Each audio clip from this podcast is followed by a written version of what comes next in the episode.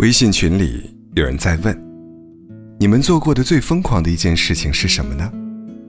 答者云云。沉思之间，似乎还真没有做过什么值得称之为疯狂的事情。我是一个比较偏理性的人，极少会在冲动之下去做一些疯狂的事情。如果非要找一件疯狂的事，那么，那是某年的假期，路过火车站时，突然心血来潮，买了张票便挤上车，一个人奔赴遥远的地方，只为了看一个人。拥挤不堪的火车上，背靠背挤在狭窄的角落里，空气中弥漫着浓浓的汗臭味。漫长的十二个小时。就这样一点点的熬过，身累，心却是开心的。因为辛苦之后，就会见到想见的那个人了。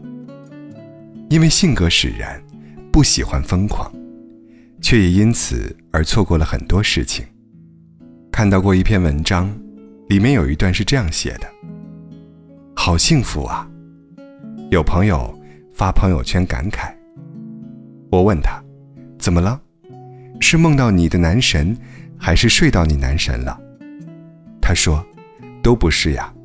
昨天加班很晚很累，搭公交，刚好搭上末班车，上去还刚好只有一个座位，一切都是刚刚好，突然就觉得好幸福啊！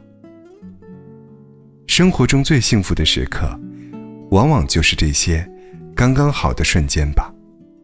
比如说，刚下班。”遇到一场暴雨，把很多人都留在了路边，而你刚好带了伞，在众人羡慕的目光中，傲娇在雨中前行，刚刚好。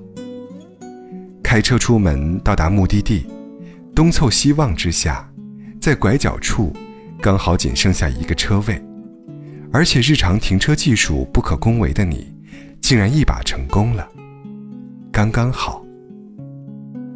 盛夏，在火辣辣的午后出行，刚好遇到了一辆有空调的公交车，凉爽的车厢让你瞬间褪去了夏的燥热，刚刚好。